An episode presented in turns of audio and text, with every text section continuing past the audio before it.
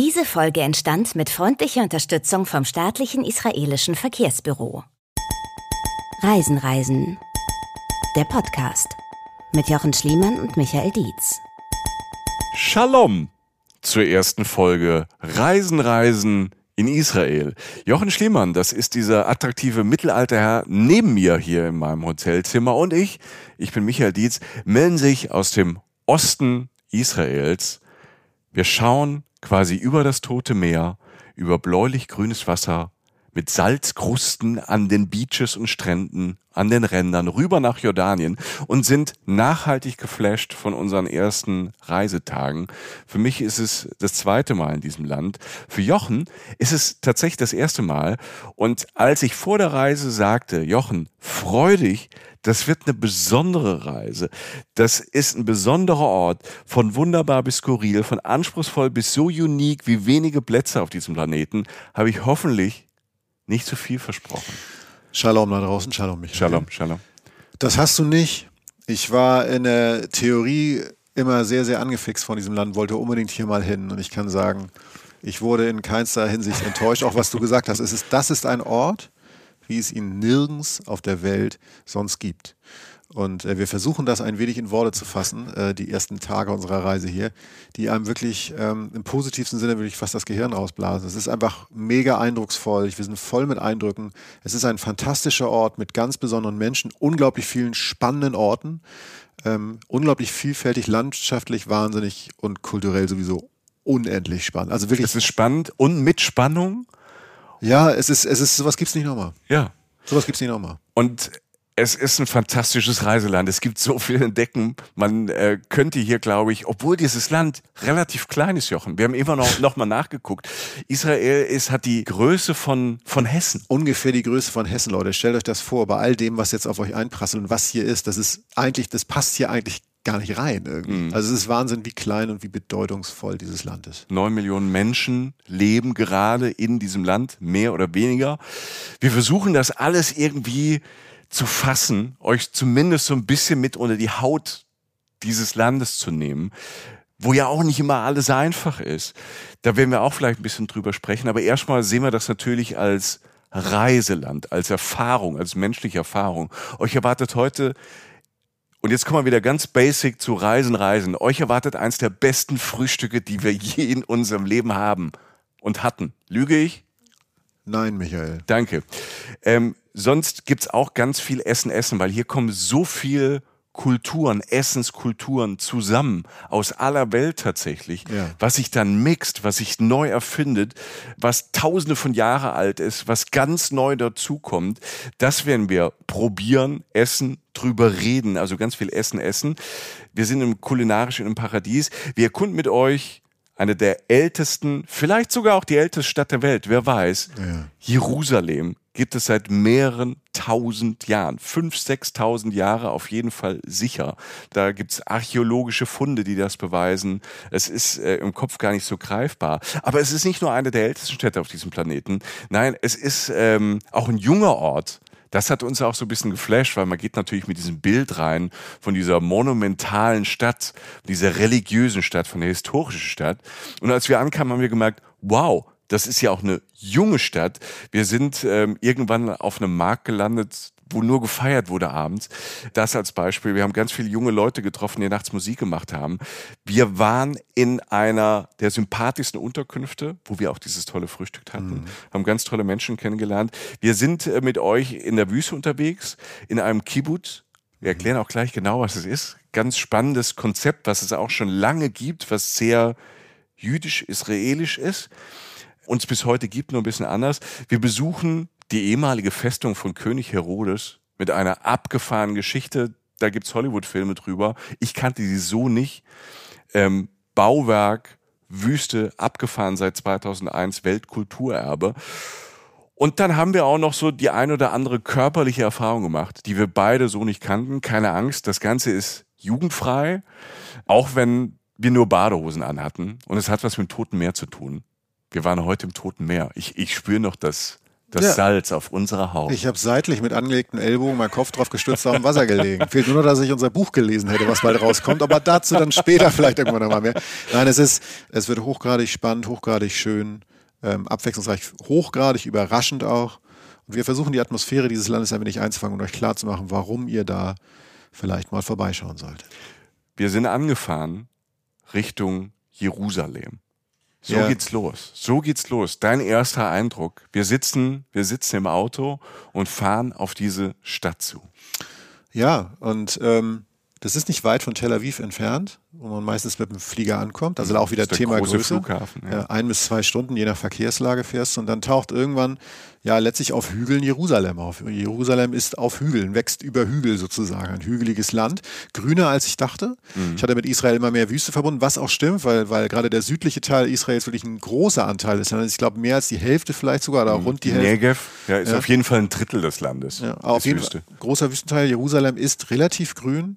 Ja, ist die Hauptstadt Israels, hat so, weiß ich, so knapp 900.000 Einwohner so ungefähr, also unter einer Million, ist aber wirklich die größte Stadt und ist äh, ja, also weißt du, wenn du das so kommen siehst über diesen Highway, die wir, den wir so fahren und dann taucht da so um eine Kurve, taucht da das ja so auf. Und wie gesagt, relativ baumbewachsene Hänge so, taucht dann irgendwann diese Stadt auf, die sich so über diese Hügel rankt. Meistens ja helle Häuser, das ist ja ganz oft einfach dem Klima geschuldet, weil es einfach heiß ist, nimmt man gerne auch mal helleres, helleren Stein und natürlich aufgrund der Umstände, was für Steine es damals gab, als diese Häuser gebaut wurden, mhm. je, je, nachdem, wann sie gebaut wurden, weil diese Stadt ja historisch gewachsen ist. Also der Stadtkern ist ja Jahrtausende alt und dann wuchs die Stadt natürlich immer so drumherum, wurde immer größer.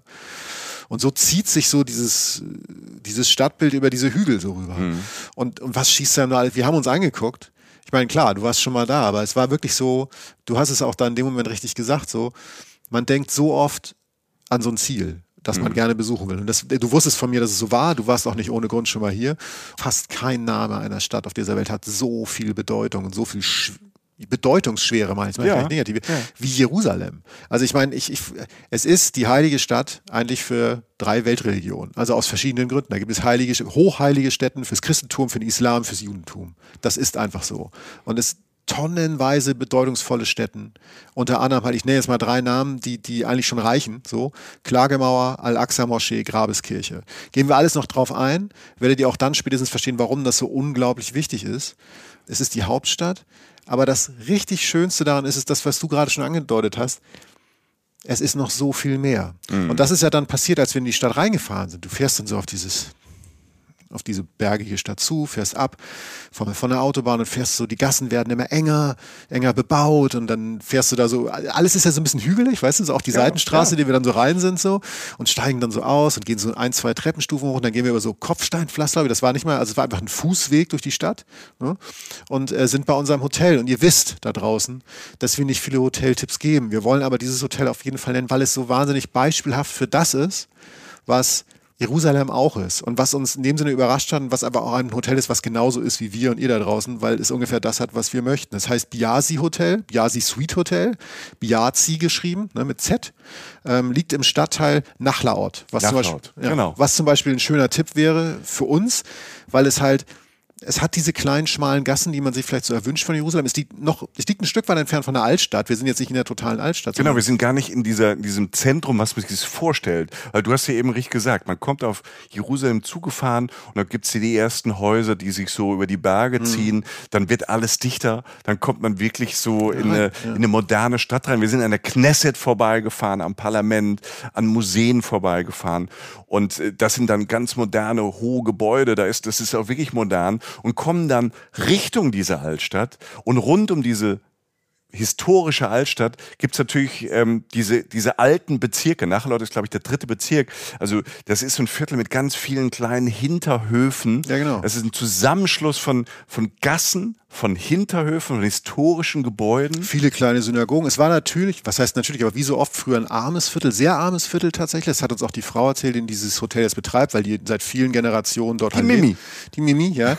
und äh, die hatte da eine Bäckerei. Also das Hotel war früher, war früher eine Bäckerei. Da hat ihr Vater und ihr Großvater drin gebacken, so wie ich das finde. Ihr Großvater, glaube ich, sogar hat angefangen. Mhm. Altes Viertel, jetzt wieder schön sozusagen. Viele Leute haben aus, aus, aus dem, was es war, noch viel mehr gemacht. Viele junge Leute, weißt du, wir sitzen, immer wenn wir gefrühstückt haben oder gesessen haben, lief irgendein junger Mensch mit Gitarre an uns vorbei, Künstler oder was auch immer. Also einfach so ein spannendes Viertel, ein schönes Viertel, einfach so ein Viertel, dem man leben will. Es ist wie so oft so diese Viertel, die halt so ein bisschen runtergekommen waren und ein bisschen arm waren und die sich halt in den letzten Jahren mega entwickelt haben, weil sie so zentral sind, weil sie diese alte Substanz haben mhm. und ganz viele Leute ähm, daraus was gemacht haben. Und es ist, es ist so romantisch, Leute. Wir sind durch, ja. wir sind da rumgelaufen. Auch wir haben uns einfach wieder treiben lassen durch Gassen und in diesen unter Wäschelein. Unter Wäschelein, wunderschöne Blumen, also schöne Ranken um die Häuser rum, ganz enge Gassen, wo du gerade, da könnten wir gar nicht nebeneinander laufen, ne, weil wir einfach weil wir so breite Schränke sind, ne. Ja, aber ich war äh, auch wieder pumpen. Ja, genau.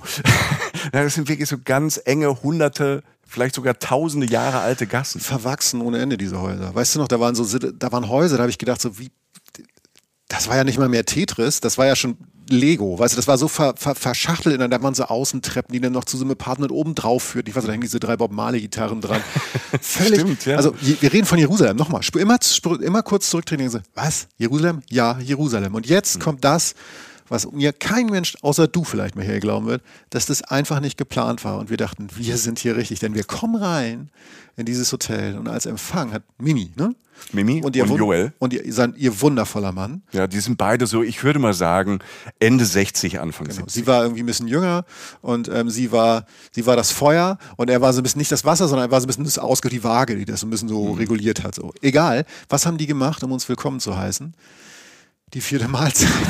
Das, das ist ein Traum. Du Na, kommst irgendwo rein, wirst begrüßt als Reisen, Reisen. Und ich bin mir sicher, die haben diesen Podcast noch nie gehört. Nie die mehr. wussten natürlich nichts von uns. aber was machen Menschen? Ja, aber sie wussten, was Menschen nachmittags machen, um Gastfreunde. Ja. Sachlav hieß das. Sachlaf hieß es, glaube ich. Also, wie gesagt, eine vierte Mahlzeit Israeli-Style. Das war, ja. ihr wisst da draußen, vierte Mahlzeit heißt für uns, wir propagieren Kaffee, Kuchen, Tee, Kekse, was auch immer. Sowas ne? so zwischendurch was Nettes, was und, einem gute Laune macht. Und wir kommen da rein und man nennt es Sachlaf, kann es auch Saleb nennen, habe ich jetzt nochmal nachgelesen. Letztlich stellt euch einfach vor, vielleicht wissen es auch manche da draußen, ich wusste es vorher noch nicht, eine ich Mischung also vom Gefühl her eine Mischung aus Milch und Pudding mit dem Geschmack einer Blume tatsächlich. Also so ein blumiger Geschmack, irgendwie süß und es war auch nicht schwer, aber auch nicht total flüssig. Also es ist letztlich Milch und Wasser habe ich nachgeguckt mit dem Geschmack dieser Blume. Das ist irgendeine Orchideenart, anscheinend auch irgendwie so aus der Wurzel dieser Blume. Bisschen Zucker drin und dann so Pistazienkrümel drauf und dann noch so ein bisschen Zimt oben drauf. Und jetzt kommt dieser Twist da rein. Das kann man sich vielleicht so ein bisschen vorstellen. Das ist auf einmal Hallo Jerusalem. Und dazu gab es Kuchen. Und zwar einen Schokoladenkuchen. Und jetzt wird es richtig strange. Ein Strudel. Denn äh, der Kollege hat auch noch einen Strudel gebacken. Wollen wir nicht zu sehr auf den Strudel eingehen, aber ich will ganz kurz was ja. zum Strudel sagen. Ja. Der Strudel, weil wir haben ja beide so geguckt, okay, da steht so ein leckerer Schokokuchen. Ja. Schokokuchen, habe ich das Gefühl, gibt es in allen möglichen Varianten auf der ganzen Welt. Gibt es, glauben wir. So. also ich weiß ja nicht so richtig viel, aber ja. Ja, aber äh, Schokoladenkuchen mögen eigentlich irgendwie alle. Ein Strudel ist natürlich was, wo man sagt, okay, das ist was, was typisches österreichisches. Ne? Äh, Wiener. Ne? Also der Wiener Strudel. Und ich gucke so, ja, der hat einen Strudel gemacht. Und ja klar, Israel, das Land Israel, Juden und Jüdinnen kamen aus dieser ganzen Welt. Ja nach Israel. Das wird euch übrigens immer wieder begegnen, dass wir so ein Best of all the world haben, weil ja. die Juden natürlich aus allen Ecken der Welt dorthin kamen, um es kurz noch zu ergänzen. Und das meine ich mit kulinarisches Paradies. Ja. Ja. Also er hat, Joel hat halt einen israelischen Strudel gemacht, der natürlich so ein bisschen schmeckt wie ein Strudel, den man vielleicht aus Österreich oder Deutschland, aus Süddeutschland kennt, aber auch wieder einen Twist hat, mhm. mit mehr Gewürzen hat, der anders, der wie so ein kleines Küchlein war, eher so wie ein Petit Four rüberkam. Und wir waren halt, wir waren, wir waren im siebten Himmel. Wir, uns zwei leuchtende Augen, Stellt euch vor, ihr fühlt euch verstanden, kriegt das schönste Soulfood der Welt mit dem Twist 9. Mit dem Twist 9, ja. wo du sofort sagst, ich, ich will jetzt noch mehr davon. Und das ist dann passiert. Und um es kurz nochmal einzuordnen, weil das wird euch vielleicht, wir machen ja immer unsere Folgen sehr spontan, aber vielleicht wird das immer mal wieder auftauchen, weil uns das immer wieder aufgefallen ist. Diese beiden Menschen dort hatten aus dieser alten Bäckerei, die auch teilweise ziemlich heruntergekommen war, weil einfach viel in Jerusalem und drumherum passiert ist und auch, wie gesagt, Armut herrscht und manchmal auch Zerstörung waldete, haben die ein, dieses wunderschöne Hotel aus diesen Trümmern wieder aufgebaut und haben halt sozusagen diese Backtradition auch darin fortgeführt. Das heißt, da steckt auch ganz viel Liebe, ganz viel Seele drin. Und so kommst du ins Gespräch mit den Leuten. Wir waren mittendrin, wir sind angekommen aus dem Auto gestiegen, wir waren nach einer Stunde so tief drin, die Oma schon irgendwie hing uns schon halb um, also hat uns auf die Schulter Oma meint er lieb. Nein, das, das war wirklich lieb gemeint. Ja. Ne, und, und, und hat mich auch behandelt wie ein Zwölfjährigen. Ich weiß gar nicht warum. Ich glaube neun. Ja. Es wirkte eher wie neun. Wir wollen, wir wollen nicht zu lange reden. Es ist etwas Schönes aus einer schwierigen Situation, hat sie uns erklärt, entstanden, was jetzt diese Blumen trägt. Und wir haben toll etwas kulinarisch eingeleitet, was dann endete damit, dass wir einfach ähm, wie die Verrückten kurz unsere Sachen aufs Zimmer gebracht haben äh, und los sind. Einfach los, weil aus dem Balkon von diesem Modell siehst du dann über diese Altstadt. Nee, Nein, siehst du über, die, über das Jerusalem rüber, wie es so ist, dieses verschachtelte Jerusalem und du willst raus und das haben wir dann halt gemacht. Ja, und dann sind wir raus wir sind immer noch nicht wirklich hier Altstadt, äh, Klagemauer und diese ganzen Viertel, sondern das wir kommt sind, alles noch. Das ja. kommt alles noch. Und ähm, das hat uns halt so geflasht, dass wir dann in den Abend rein ähm, diese Stadt erlaufen haben, also dieses Viertel im Grunde ja, erlaufen haben. Ja. Und ähm, sind da gelandet dann auch an einem Ort, wo wir uns so ein bisschen unsicher waren, ist das neu oder ist das alt? Mhm. Weil Jerusalem das ist, äh, glaube ich, sogar teilweise in Stadt gesetzt. Also fast alles, was da gebaut ist, du hast es vorhin schon angesprochen, dieser helle Stein. Mhm. Also rund um Jerusalem ist jetzt nicht die tiefste Wüste, ist auch nicht so eine Wüste. Man hat ja zum erst, zuerst im Kopf, ich habe, wenn ich an Wüste denke, immer sowas wie Sahara im Kopf, so eine Sandwüste. Ja.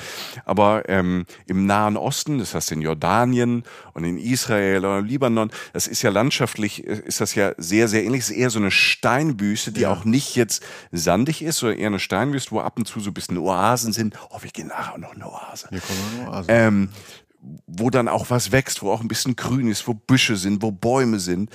Und ähm, aus diesem Stein, aus diesem hellen Stein, weil es ist eher eine helle Wüste, so gelb bis ins Weiße geht, manchmal ein bisschen rötlich scheint, je nachdem, wie die Sonne drauf brennt und ballert, hat das unterschiedliche Farben. Und dieses Jerusalem und viel von diesem ähm, modernen Jerusalem aus den letzten 100 Jahren oder hunderten Jahren, das ist das moderne Jerusalem, ja.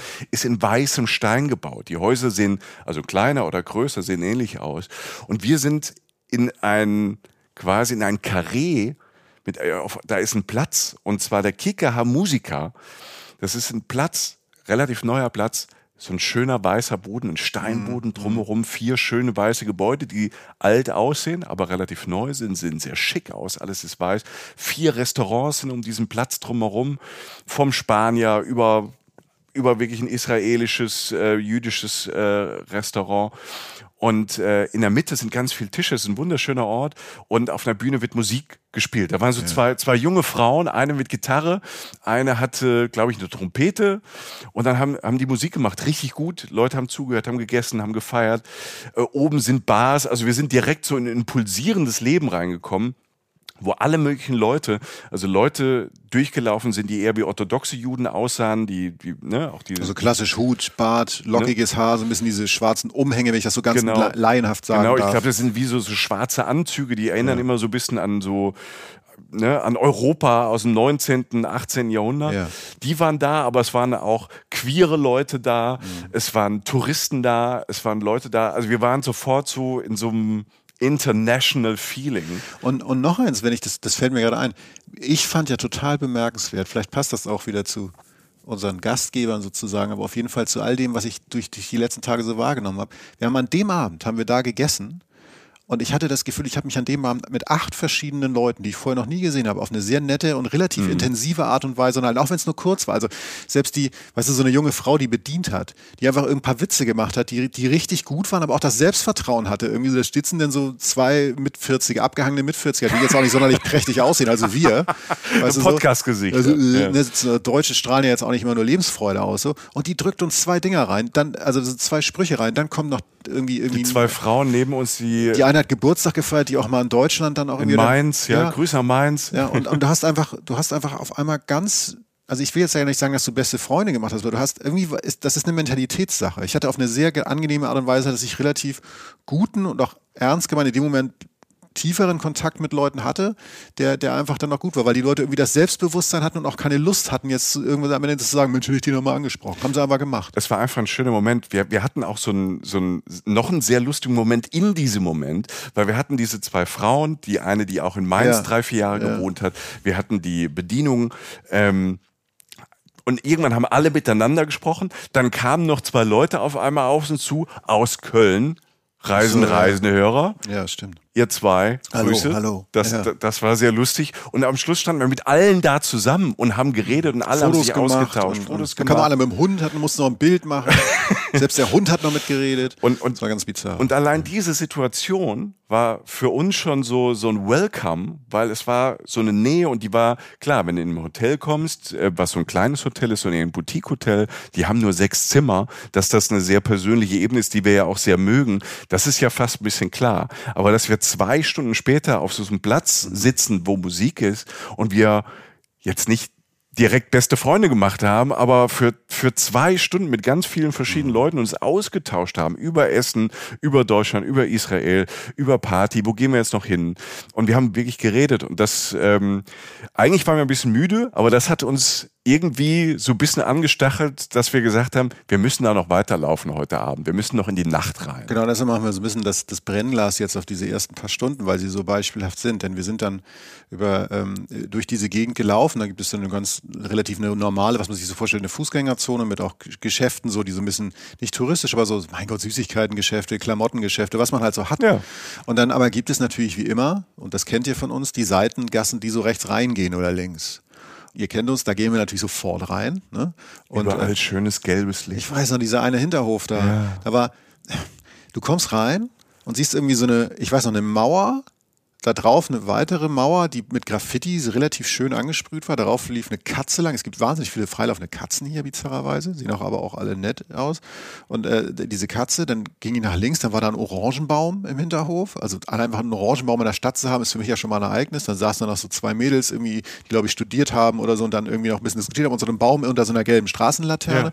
Dann ging es da noch um eine Gasse und da noch um eine Gasse. Und dann sind wir auch durch die engste Gasse, man kennt uns ja, äh, durchgegangen und noch dreimal abgebogen. Dann war, standen wir vor so einer Synagoge, die, wir, die fast aussah wie ein Wohnhaus, mehr wie so ein Mini-Gemeindezentrum. Der hat uns dann auch reingebeten, der Kollege. Da Komm sind wir da noch rein. kurz Hat gelaufen. uns auf Deutsch. Schon wieder der einen her? kennengelernt. Ne? Und das ist so, das passiert alles so innerhalb der ersten zwei Stunden in einer Stadt. Nochmal, kleiner Schritt zurück, Jerusalem, mit der man halt noch viel größere Sachen verbindet, geschichtlich Mhm. sind, zu denen wir auch noch kommen. Und das, all das ist auch da. Und diese Stadt steht voll im Jetzt, ist sehr offen, sehr israelisch, wenn ich das so sagen darf, in ihrer Mentalität, die ihr vielleicht schon so ein bisschen jetzt so spürt. Sehr direkt, sehr offen, Ja, sehr ich finde auch selbstbewusst, selbstbewusst, Ja, ja. bewusst, sich selbstbewusst sein. Und das ist da tatsächlich der Fall. Dann sind wir noch ein bisschen weitergegangen, da wurde es irgendwann so ein bisschen ruhiger, ne? die Sachen, die Michi gerade sagte, mit den engeren Gassen und so, und dann wurde es aber irgendwann wieder lauter. Ich weiß noch genau, wir, sind, wir waren, wurden beide still, haben uns unterhalten, da wurde es wieder so lauter am Ende der Straße. Wir dachten, oh Gott, was kommt denn jetzt wieder? Und dann sind wir rausgekommen an diesem Straßenmarkt, ne? Ja. der bestialisch groß war. Das ist der, ich hab, muss hier nochmal gucken, ist der Jehuda. Okay. Jehuda Market, der Ja. Juda Market. Und das ist ein Markt, da gehen links und rechts Straßen vorbei, ein überdachter Markt, so mit festen Ständen, mit, mit mehreren Straßen. Also mit mehreren kleinen Gassen, wo links und rechts immer so kleine, so kleine Geschäfte sind. Ja. Und ähm, tagsüber haben wir uns sagen lassen, wird da halt, ist das ein, halt ein Markt mit Obst, Gemüse und ähm, alles, was dazugehört. Zwischendrin sind aber Cafés, sind Shops, sind Bars. Und abends, als wir da rein sind, und das, wir, wir waren schon so geflasht von dem, was wir eben schon erzählt hatten, was wir erlebt hatten, das sind ja alles nur die ersten zwei, drei Stunden, da war an einem Montagabend, da war Party. Ja, ich weiß, ich, es war Montag, Alter. Es war Montag. da ist mir das erste Mal der Satz rausgerutscht, der eigentlich keinen großen Sinn ergibt, aber vielleicht versteht ihr, was ich meine, wenn ich sage, wie geil, hier gibt es keinen roten Faden an Leuten. Da stand, ich nenn's, was ich jetzt nenne, wird dem auch nicht gerecht. Da steht der Rentner neben den Teenager. Da steht der Mensch, von dem du Gefühl hast, der ist gerade irgendwie aus Irland hierher gekommen, neben dem Typen oder der Frau, die gerade aus Indien angereist. Also so völlig verrückte Mischung an Menschen. Du siehst nicht den Israeli, weißt du, was ich meine? So sieht man in Deutschland, sieht man dann so ein paar Idioten, die aussehen wie wir. Also so Menschen, wie du? Ja, oder wie ich. Ja. Und dann siehst du so ein paar Leute, die denkst, okay, die kommen vielleicht so ein bisschen woanders her oder so. Ja. Völlig egal, ist ja wundervoll. Und da ist es alles so durcheinander. Es ist so ein wundervolles Mischmasch an allem, was die Welt fast so hergibt, hatte ich das Gefühl. Mischmasch, jiddisches Wort. Ach, auch noch? Ja, Ach. Mischmasch kommt auch noch daher, weil es halt so ein Mix ist. Ja, ist es ja. Ja, Ist es ja, ja. auch. Und es war wirklich, es war, es waren Leute, die Wein getrunken haben, Bier getrunken haben. Es waren Leute, die einfach Süßigkeiten gegessen haben, Süßigkeiten verkauft haben, Baklava. Es waren äh, wirklich die, Ara die arabischen, die orientalischen Sachen. Es gab aber auch einen Burgerladen. Es gab um eine Ecke gab es auch so eine Hip-Hop-Bar, wo ähm, so acht, neun Leute halt, schwarze Leute waren, die auch so ein bisschen Hip-Hop getanzt haben und haben das gerade gefeiert und haben sich gerade gefeiert. Das, das weiß ich noch, das war die Szene, die habe ich, Ich meiner Freundin erzählt am Telefon, ich bin gerade irgendwo lang gegangen, habe ich gesagt. Da standen, ich denke, orthodoxe Juden, vielleicht auch ultraorthodoxe Juden in diesem Outfit, was wir gerade schon versucht haben zu stellen. Also wirklich dieses klassische Bild, was man manchmal so vor Augen hat, irgendwie, was so, was sowas so angeht. Die stehen da mit Büchern. Einer liest, ein paar unterhalten sich aus der linken Ecke, aus der Gasse dröhnt Dr. Dre. Stimmt. Ja. Das rechts, ist der Laden, den ich meinte. Ja. Rechts vorne ist schon so ein geschlossener Kiosk, war mit Graffiti raufgesprüht. Dann standen da ein paar Militärs, denn junge Leute müssen, müssen in Israel ja zum Militär gehen, ein paar Jahre. Da stehen, das, da stehen junge Leute, die aussehen wie wir vielleicht vor äh, ich, 20 Jahren, ich gebe es zu, 20 Jahren wahrscheinlich, die aber in Militäruniform sind, dann die arabische Süßigkeiten, dann wieder der Typ mit der Bob Marley-Gitarre. Also alles in einer mhm. Szene innerhalb von 15 bis 20 Sekunden.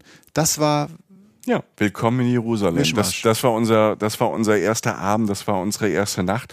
Dann sind wir zurückgelaufen, an Kunstgalerien vorbei, an Synagogen wieder vorbei, an tollen Restaurants, wo die Leute auch noch spät abends drin gesessen haben. Also das weiß ich auch noch, wenn wir ähm, in der nächsten Folge nach Tel Aviv kommen, was ja so die, die Klischeestadt ist, die Stadt, die nie schläft. Es gibt mhm. so ein, es gibt so, so ein Saying, ich bin schon international, mir fällt es auf Deutsch gerade gar nicht ein, so ein also, Sprichwort, ja. danke, ähm, über Israel.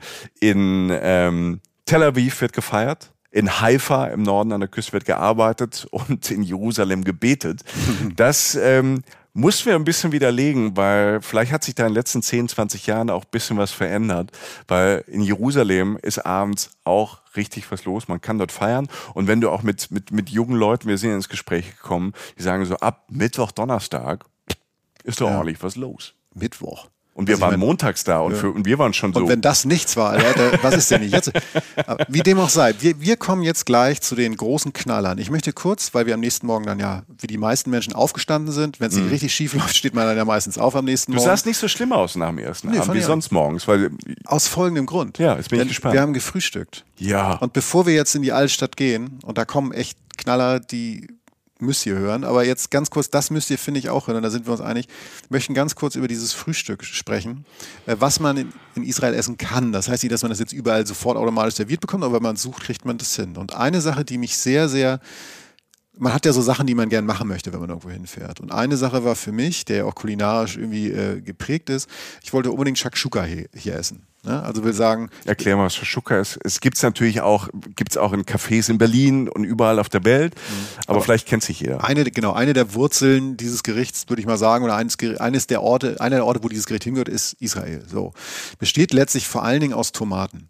Ähm, die Frau des Hauses, Mimi, hat mir dann erklärt, ähm, weil ich sie gebeten hatte, das für mich zu machen, hat ein bisschen Beknien gekostet, aber dann, dann war, hat sie mir den großen Gefallen getan. Und hat einen großen Löffel rausgeholt. Normalerweise ist ja Jochen Schliemann morgens erstmal nur zwei ja. Gläser stilles Wasser. Das stimmt. Aber Mimi hat erstmal schön den Teller voll gemacht mit Schaschka. Und, und ich dachte, er will noch mehr. Ja. Und es war, es war wirklich so. Es war Tomaten, sie hat geschälte Tomaten genommen, die schreckst du kurz ab, schälst sie dann. Tomatenmark, Zwiebeln, Knoblauch, Paprika, rote Paprika, bisschen Chili rein, nicht zu scharf, bisschen Petersilie und dann kommt der, noch einmal der Twist, du machst Eier oben rauf mhm. und tust es in den Ofen, die Pfanne, damit die Eier halt sozusagen äh, von unten durch die Soße garen, garen, die da entsteht und von oben durch die Hitze.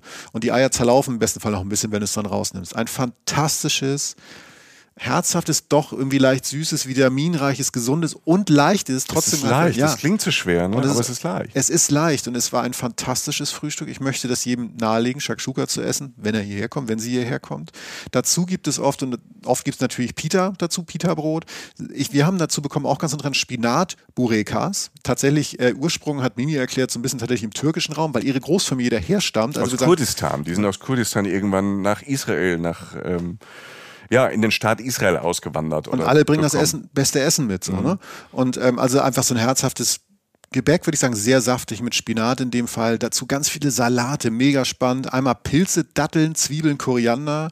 Einmal Tomate, Gurke, Petersilie, dann Avocado-Mousse ein fantastisches, wirklich, ich, du, war, du hast gerade gesagt, ich esse nicht viel. Das habe ich mhm. ohne zu fragen sofort aufgenommen, weil es einfach fantastisch gesund und sehr, sehr lecker war. Das muss gesagt werden. Leute, Land des Frühstücks. Das, man muss es sagen. Ich, man muss es einfach sagen. Also ich finde ja, ich glaube, levantinische Küche nennt man das ähm, hier im Nahen Osten, mhm. also im ja. östlichen Mittelmeer. Ja. Ist ja Frühstück. Ähm, ich kenne das, also ich habe Shashuka auch, ähm, ich weiß nicht, ob es da genau, ob es da ein bisschen anders heißt, ja. aber ich habe das auch schon im Libanon gegessen mhm. und Jordanien gegessen. Da gibt es ja auch Meze. Also dieser ganze Ostmittelmeerraum, mhm. diese verschiedenen Ländern.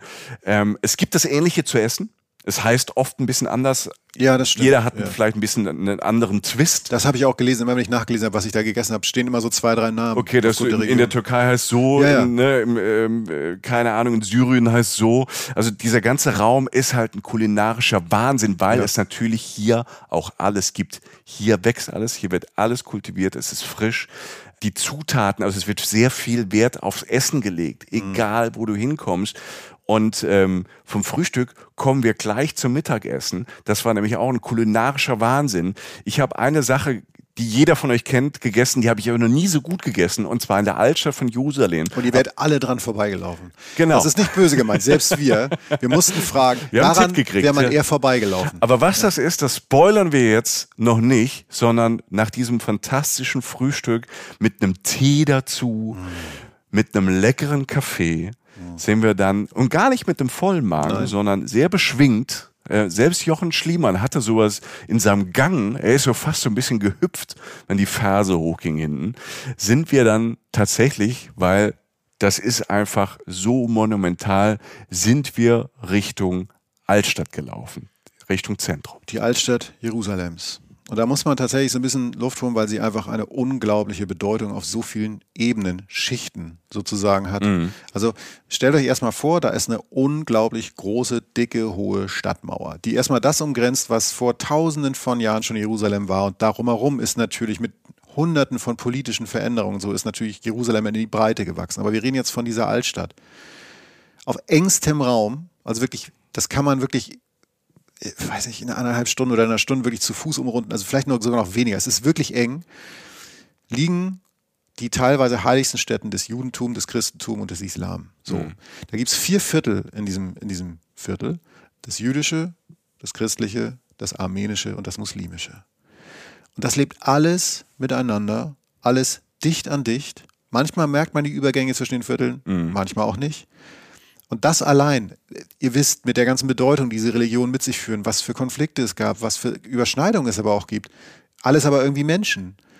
Das lebt alles auf engstem Raum zusammen. Und das ist unglaublich interessant, spannend, schön und auch spannungsvoll. Mhm. Weil das Ding ist ja auch noch, Du hast diese Viertel mit diesen Menschen, die durch diese Stadt gehen, weil sie dort arbeiten, weil sie zur Schule gehen, auch in der Altstadt. Ne? Das mhm. ist jetzt kein Open-Air-Museum, da wird gelebt. Richtig. Plus aus der ganzen Welt kommen natürlich Reisende dorthin, weil das so ein Magnet ist, weil es ja. diesen Ort wirklich in der Form, in der Skurrilität, in dieser, ich nenne das positiv, Beklopptheit, ja. ne, wenn man jetzt kein, also ich bin jetzt nicht so der religiöse Mensch. Mich interessieren Religionen. Ja. Mich interessiert, an was Leute glauben. Mich interessiert Geschichte. Aber wenn man das als Beobachter, wenn man da durchläuft, erlebt und sieht, weil das den Menschen, was sie ja tun, an ihren Traditionen, an ihren Religionen, an ihren Glauben, so wichtig ist, was das dann mit denen macht oder was das dann für Konsequenzen hat, das finde ich unfassbar interessant anzuschauen. Die Energie, in mhm. der Luft. Und das ist jetzt kein spirituelles Gequatsche oder ich habe jetzt keinen roten Punkt auf der Stirn, was übrigens völlig cool ist, wenn man es hat. Da ist Energie in der Luft. Punkt. Und es ist so, ähm, das ist, ich weiß nicht, ich stand vor der Grabeskirche, auf die wir natürlich genauer eingehen, eine der wichtigsten christlichen Städten überhaupt auf dieser Welt. Und ich gucke darauf und denke so, wow, jetzt bin ich da, auch als relativ unreligiöser Mensch, aber einfach so, ich weiß um die Bedeutung. Und von hinten drängelt ein kleiner Junge, der irgendwie einen Hubwagen mit Granatäpfeln vorbeischiebt, mhm. weil der halt sein Papa wahrscheinlich das zum Geschäft bringt. Wir sagen Alltag und absolute Weltkultur aufeinander. Ich finde, wir fangen an, wir sind jetzt völlig random, aber mich, was mich am meisten umgeballert hat sozusagen, war halt das, wie wir aus dem jüdischen Viertel rauskamen, aus diesem engen Gassengeflecht mhm. und dann zu dieser einen Treppe kamen und dann der Blick frei wurde auf diesen Platz. Darf ich? Ja. So, ihr kommt aus dieser Alt, die Altstadt spuckt euch praktisch aus, also das jüdische Viertel. Und ihr blickt auf ein Areal, das ist ein relativ großer Platz, so mit großen Platten ausgelegt. Also du merkst, da ist was, da, du merkst auch sofort, irgendwas ist da los, die Leute bewegen sich anders und so weiter. Hinter uns diese Gassen dieser Stadt. Ich weiß noch, der Himmel war so ein bisschen wolkig, es war richtig bewegter Himmel auch. Die Sonne stand Drama so Sky. Das war wirklich irgendwie ja, ganz komisch, ja. ne? Ja. Und ich war, das Witzige, das erste, was ich erinnere, wenn ich drüber nachdenke, ist so ein Vogelschwarm, der immer da über diesen sozusagen links von uns auf der, über dem anderen Teil der Altstadt so hin und her flog. Und unter anderem halt Richtung dieser Mauer. Eine sehr hohe Mauer, geht hoch zum Tempelberg. Das ist eine der heiligsten Stätten dieser Welt. Wir bleiben aber kurz erstmal bei dieser Mauer, denn dieser Schwarm Vögel fliegt so in diese Richtung. Und man geht erstmal runter. Und beim Runtergehen sieht man halt, dass sich vor allen Dingen an dieser Mauer etwas, dass da Menschen, das ist die Klagemauer. Hm. Das ist die äh, Klagemauer, das ist eine der wichtigsten. Das ist die wichtigste die, oder ist der okay. wichtigste Ort für die Juden. Ja ich bin immer ein bisschen vorsichtig, aber ja. eigentlich stimmt es. Ja, genau. Wir erklären gleich warum. Da ja. gehen die hin, die beten die sozusagen an, aber dazu kommen wir gleich. Und man geht erstmal runter und geht durch so eine Security durch, wird aber auch nochmal klar, das ist hier jetzt nicht alles völlig äh, total locker, weil da natürlich, wie gesagt, diese Weltreligionen aufeinanderprallen und das ist aber auch eine wichtige Stätte. Du siehst die Jerusalem-Polizei, Menschen, also Männer und Frauen in schwarzen Uniformen, die sehen aus wie, finde ich, manchmal in einem martialischen Actionfilm weil diese ja. schwarz an, die sehen auch schick aus, irgendwie sehen auch ganz cool aus.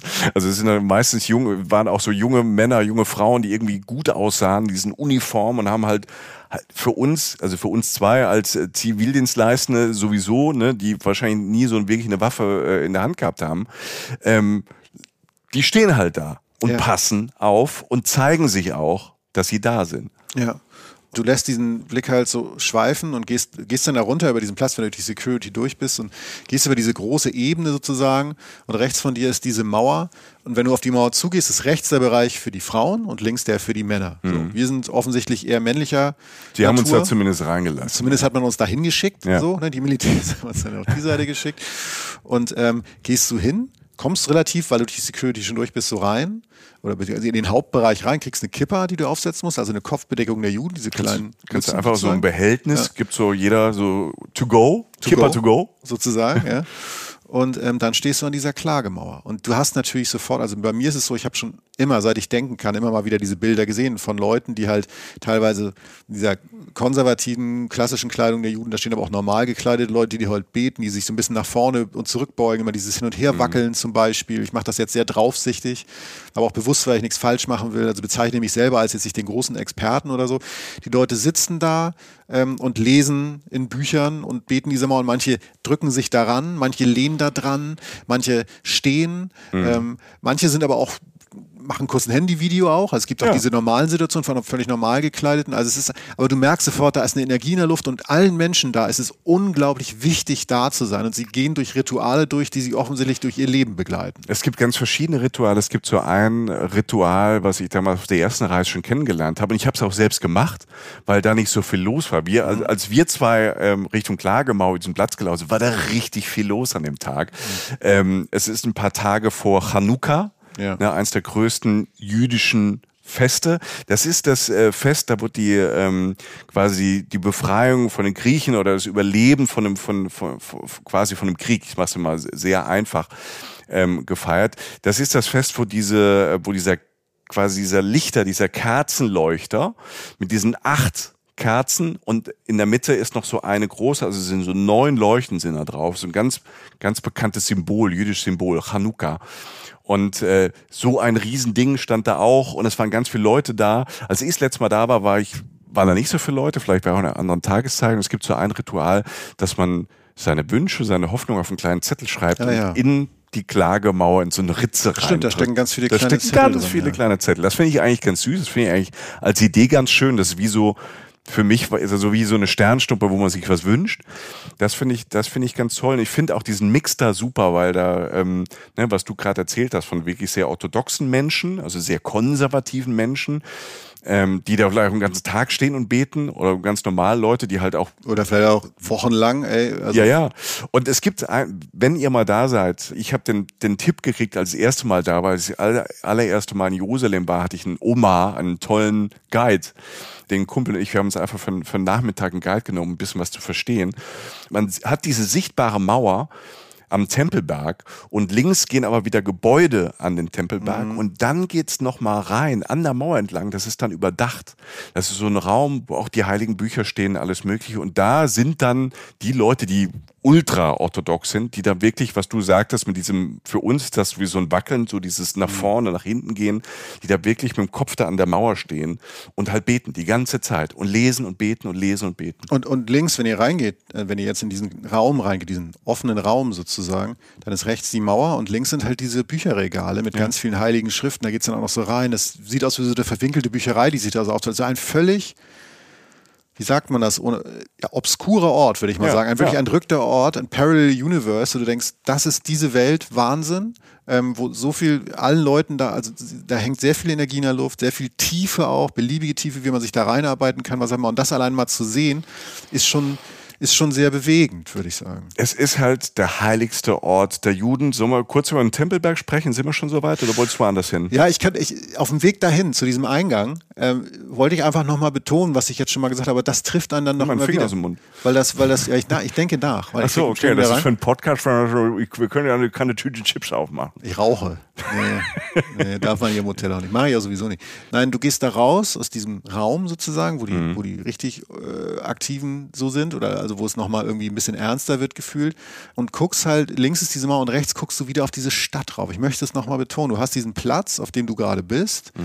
Platz der Klagemauer und dann tut sich einfach so, weiß nicht, 100 Meter von dir fängt ja diese Altstadt an und du siehst dieses pulsierende Ding, diese, dieses Geflecht aus Gassen, dieses Ding, die Wolken, der Vogelschwarm da auch noch unterwegs. Also es hat, es war einfach, das war so krass, das zu sehen. Das war für mich einer der krassesten Momente zu sehen, was sich da alles tummelt, türmt und auch als ich da wieder rauskam aus diesem Energiefeld, habe ich das nächste schon wieder gesehen und der Weg dann halt ist ja nicht weit, dann zu diesem Eingang mhm. zum Tempelberg. Ja.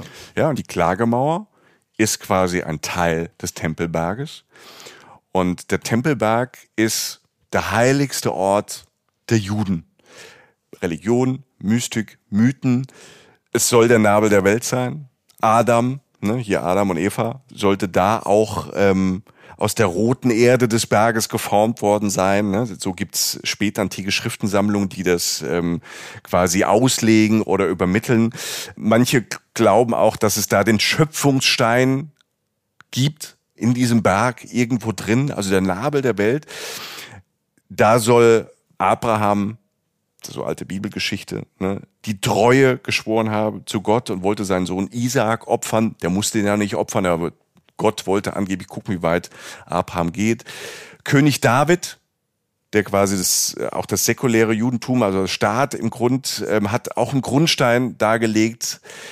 König Salomon hat dann so 1000 vor Christus, glaube ich 950 vor der Zeitenrechnung, da den erst auf dem Tempelwerk den ersten großen jüdischen Tempel errichtet. Also ein riesig großes Ding und ähm, hat quasi das erste große jüdische Haus da auf diesem Tempelberg gebaut. Dieser Berg ist immer größer geworden.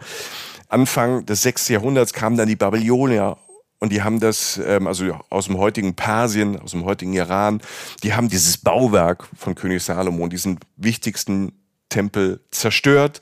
Dann wurde der aber wieder aufgebaut ein neuer Tempel errichtet. Und so der ist, ist dieser Tempelberg immer gewachsen, weil auf den Trümmern von den alten Tempeln ist immer neuer entstanden. Dann kamen die Römer und die haben dann äh, im Jahre 70 nach Christus ne, diesen nächsten Tempel wieder zerstört. Dann war das ein großer Trümmerberg. Dann wurde wieder gemauert, Befestigungsmauern. Und im 6., 7. Jahrhundert, quasi nach der Zeitrechnung, also nach Christus, die einen sagen ja nach der Zeitrechnung, die anderen, die religiöse sind, sagen nach Christus, kamen dann die Muslimen, die ja auch da auch schon immer gelebt haben. Mhm quasi die arabischen Menschen, die nicht-jüdischen Menschen, die dort gelebt haben. Aber da ist ja dieser, ist, ist, ist glaube ich, dann die Religion dann mehr gewachsen, ist dann gefestigt und die haben dort halt auf diesen Trümmern dieses Tempelbergs, weil da gerade Platz war, ihren Felsen den Felsentempel. Felsentempel, nicht Felsentempel, der heißt glaube ich Felsendom, den ja, Felsendom, Felsendom ja. den Felsendom da oben errichtet und die Al-Aqsa-Moschee kam dann auch dazu. Es war gar nicht als Provokation gemeint, sondern da war Platz. Das alles beschäftigt diesen Berg. Und man kann dort auch hoch. Ich war schon oben auf dem Tempelberg. Wenn man Glück hat, kann man ein, der ist unter der Kontrolle, unter der palästinensischen Kontrolle. Die Palästinenser lassen da am Tag ein, zwei Stunden. Das ist immer sehr unterschiedlich. Keine Ahnung, wann ihr diesen Podcast hört. Mal um die Mittagszeit darf man den besichtigen. Als äh, Nicht-Muslim darf man nicht in den Felsendom rein, auch nicht in die Al-Aqsa-Moschee. Man kann sich anschauen. Sehr bewegend dort oben. Und ähm, deshalb, jetzt konnten wir nicht hoch. Damals, äh, vor fünf, sechs Jahren, als ich da war, konnte ich hoch. Und die Klagemauer, die auf der israelischen Seite der Altstadt ist, also auch von Israel kontrolliert wird, das ist im Grunde der letzte Teil, der für die Juden übrig und zugänglich ist, um zu beten von diesem heiligen Berg. Deshalb ist das der wichtigste Ort im Judentum. Wie gesagt, checkt, wenn ihr da seid. Das, meistens ist es morgens und Mittagsstunden, aber man muss sich wirklich informieren, ob das geht, wann das geht. Da gehört ein bisschen Glück dazu. Es ist, ob es nun klappt oder nicht, es ist sowieso alles extrem bewegend und eindrucksvoll.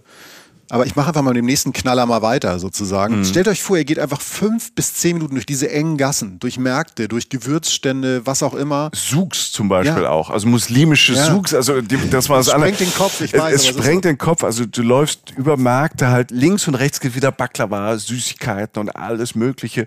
Du hast vorhin diesen Granatapfel angesprochen, ja, ne? Trinkt bitte dort einen Granatapfelsaft. Ja. ja. Die werden so richtig so ausgepresst. Du kannst an jeder Ecke einen Granatapfelsaft trinken. Ja. Und wenn ihr diese fünf bis zehn Minuten geht, durch diese Enggassen, steht ihr irgendwann vor etwas, was eigentlich einen viel größeren Vorhof sozusagen braucht. Aber es ist einfach, es ist die Grabeskirche. Viele Menschen, die des christlichen Glauben jetzt nicht total fremd sind, werden es vielleicht wissen, was das ist. Das ist die Kirche in Jerusalem, die dort gebaut wurde, wo der Geschichte nach Jesus gekreuzigt wurde und wo er wieder aufgestanden ist, wo er praktisch auch sein Grab ist für die paar Tage, bis er auferstanden ist wieder. Diese Kirche an sich ist aber auch schon wieder ein Universum für sich, weil sich alle oder fast alle christlichen Konfessionen die Teile dieser Kirche teilen, wie sie sie ausschmücken, weil allen natürlich total wichtig ist, dort stattzufinden. Also sechs christliche Konfessionen werdet ihr dort mindestens sehen. Also von der griechischen Form der christlichen Kirche. Kopten aus Ägypten. Ja. Also es sind alle möglichen Richtungen, alle christlichen Richtungen. Und da gibt es dann, wenn man da nicht so tief drin ist, halt wirklich viele, die ähnliche Wurzeln haben, mhm. aber dann andere Interpretationen haben. Und ähm, für die ist es mega wichtig da zu sein. Ist es auch mega wichtig, ihre Tradition dort auszuleben ja, genau. in der Kirche und dort auch ihre Prozessionen abzuhalten. Genau, und diese Kirche ist nicht geformt wie eine Kirche, wie ihr denkt, sondern sie ist total verwinkelt, weil es eben diese ganzen Unterteilungen gibt. Dann gibt es die Stelle, wo dann das Kreuz angeblich gestanden hat, soweit man das wiederherstellen kann, was auch immer, wo das Grab ist. So, das gehört dann wieder zu verschiedenen. Also es ist mega spannend. Selbst die Leute, die dort sind, die Gläubigen, sind auch schon unter sich auch schon wieder angespannt. Eine Energie in der Luft, das kann man sich nicht vorstellen. Das ist, selbst als Mensch, der total draufsichtig auf sowas gucken würde, ist es absurd zu sehen, was dort alles passiert. Und manchmal geht es einfach ein Treppchen nach oben. Ne, in den nächsten Raum, dann gibt es da wieder einen Gebetsraum. Und als ich das allererste Mal dort drin war, und das war mega abgefahren, war gerade, ich kann euch nicht mal sagen, zu welcher Tageszeit das war, aber es waren gerade Prozessionen. Das heißt, die unterschiedlichen Gruppen, die unterschiedlichen Abteilungen, sage ich jetzt einmal, sind durch diese Kirche gezogen. Und ich habe nur gesehen, da ging es dann auch drum, wer hat jetzt Vorfahrt? Da laufen halt immer ja. so 20, 30 Leute hinter einer Kerze, hinter einem Kreuz her. Und da war jetzt immer noch nicht so ganz sicher, wer darf denn jetzt zuerst? Da wurde sich auch mal so angekläfft. das ja, meinst du mit das Energie? Das ist diese Spannung. Das ja. ist diese Spannung. Das und das so alles, während ja. dort auch wieder reisende Gläubige da sind, die dorthin pilgern, um in der Kirche, also ihr müsst euch vorstellen, da ist, ist eine Kirche, die die verschiedene Schiffe hat, verschiedene Ecken hat, die kein Konzept hat, zumindest kein Konzept, was wir erkennen können. Und da drin ist auch wieder diese, wie nennt man das, also dieser das ist ja kein Grab, sondern eine Gruft quasi so ein bisschen. Die, da steht ja auch wieder ein Steingebäude drin, da wo Jesus lag, diese zwei, drei Tage. Ja. Da stehen dann auch wieder Leute an, um dort reinzukommen. Und das sind, das klingt jetzt alles so groß, aber das sind manchmal diese Durchgänge, sind manchmal nur drei, vier Meter, ja. wo sich eine Prozession durchträgt. Reisende, also Leute wie wir, Pilger und das alles auf einmal. Es ist auch keine ruhige Kirche, es ist die Nein. ganze Zeit laut. Ich stand auch vor einem so einem Raum, da warst du gerade woanders, war so eine kleine Kette vor und dann stand ich so, guckte ich dran, da war ein Mensch drin, der dort arbeitete oder so, ein mhm. Mitglied dieses Teils der Kirche. Und dann guckte ich mich so an, man winkte mich so rein, habe ich kurz die Kette weggemacht, konnte in diesen wunderschönen Raum rein, wo ich nicht dachte, warum ist der denn jetzt abgehängt? Also man kann, das ist wie so ein Labyrinth, was man entdecken kann. Du gehst raus aus dieser Kirche und stehst wieder mitten in diesem Geflecht. Da ist kein Vorplatz. Das ist die Wicht, also der Relevanz dieses Ortes und trotzdem so mitten in so einem normalen Stadtbild, mhm. wieder so ein Stand gegenüber, wo es dann ein paar Süßigkeiten gibt. Dann äh, kommt irgendwie, weiß ich, ein Typ auf dem, auf dem Mofa vorbeigefahren oder was auch immer. Und dort um diese Ecke, um da, damit will ich es dann auch irgendwie bewenden lassen bei der Seite dieser Stadt, ist halt auch dieser äh, Prozessionsweg, sei nur gesagt, mhm. die Villa Dolorosa, also die 14 Stationen.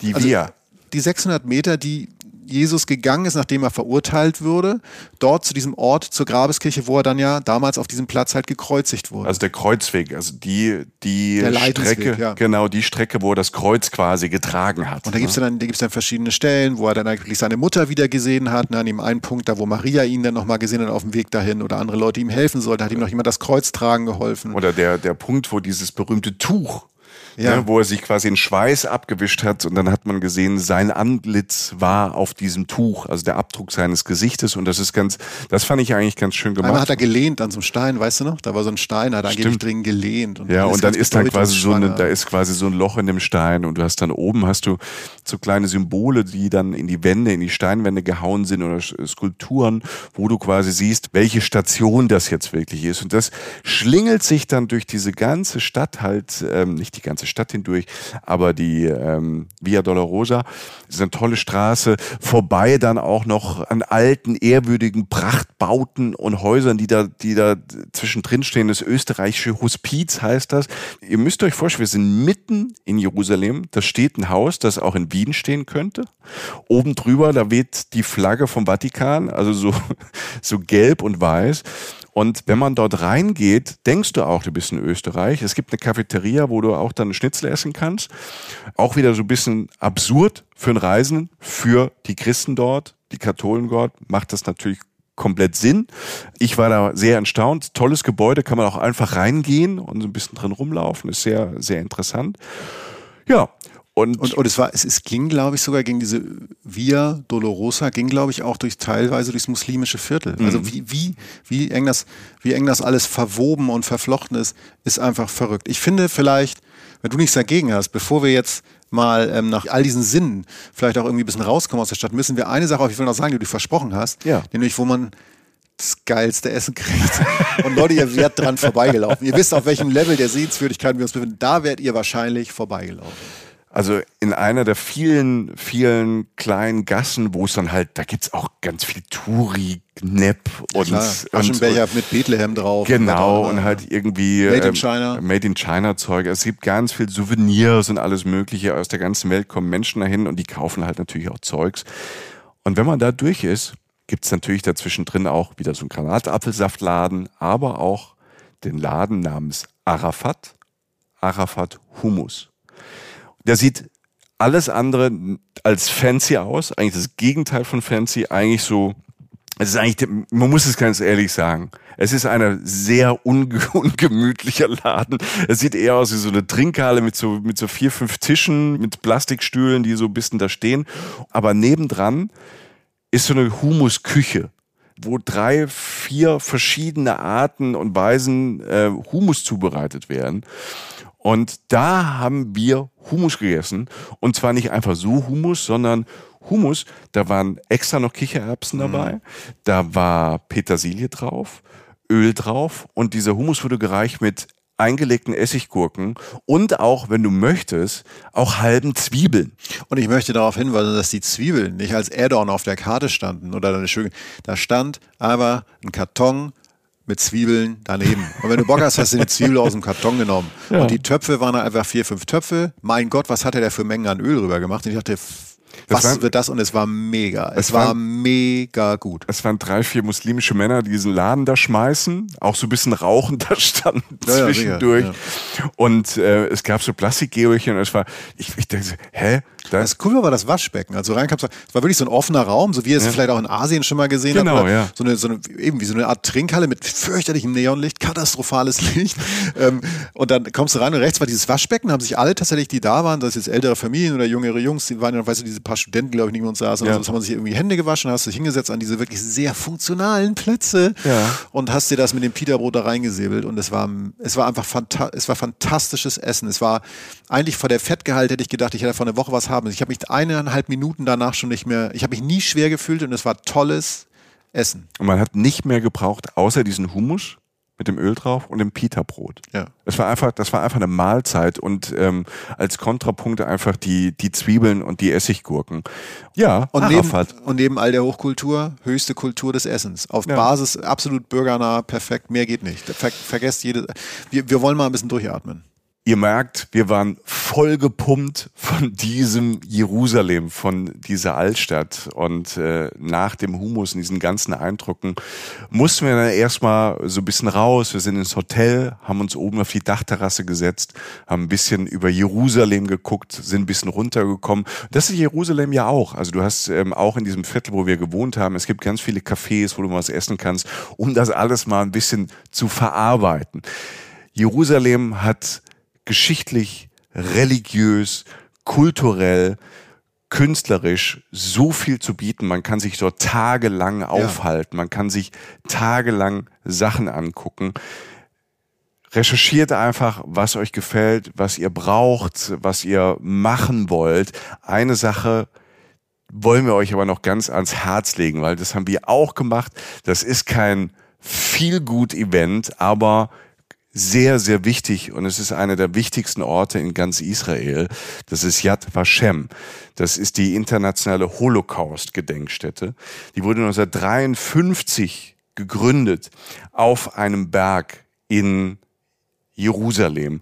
Da wurde quasi ein Museum gebaut, was sich auch immer weiterentwickelt mit ganz viel Einrichtungen, wo Dokumentation betrieben wird, wo Sachen erforscht werden. Der ganze Holocaust wird erforscht. Sechs Millionen Menschen wurden von den Nazis und den Helfern der Nazis ermordet. Also Juden, Menschen, die behindert waren, Menschen, die einen anderen Glauben hatten, auch äh, Gypsies und ähm, Sinti und Roma ähm, wurden einfach von den Nazis und den Helfershelfern und Helfershelferinnen ermordet.